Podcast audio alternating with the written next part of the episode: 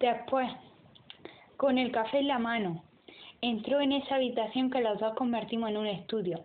Todo sigue igual, y eso me resulta fascinante y aterrador a la vez. ¿Cómo es posible que nada haya cambiado de sitio?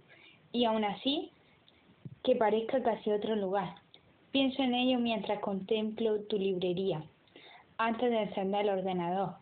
Luego me siento delante ahogando un sollozo que me atraviesa y se apodera de mí durante unos minutos.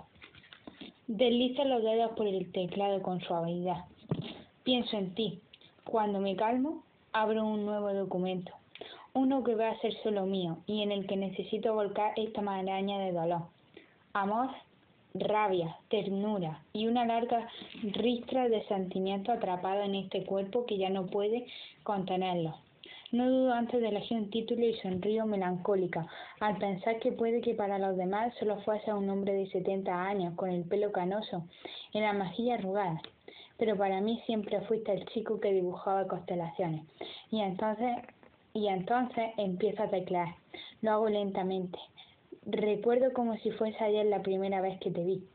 Tuve la sensación de que un hilo invisible me obligaba a mantener los ojos sobre ti, inquieta, Caminé más rápido mientras abrazaba la bolsa de ganchillo, donde llevaba una barra de pan aún caliente. Lo releo despacio, saboreando el momento, y sonrío al sentirte cerca de nuevo. Abrazo todos nuestros recuerdos, porque este será mí. Hasta pronto. Fin.